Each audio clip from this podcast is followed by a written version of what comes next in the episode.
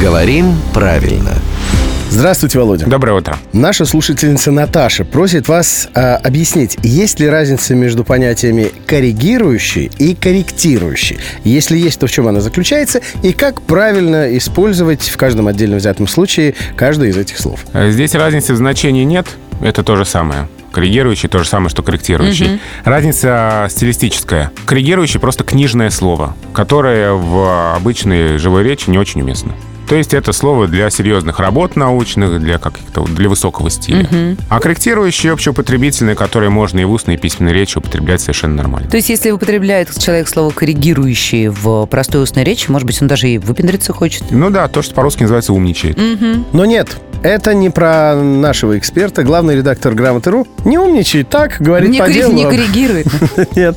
А зовут его Владимиром Пахомовым. Это главный редактор «Грамотру», который приходит к нам каждое буднее утро в 7.50, 8.50 и в 9.50.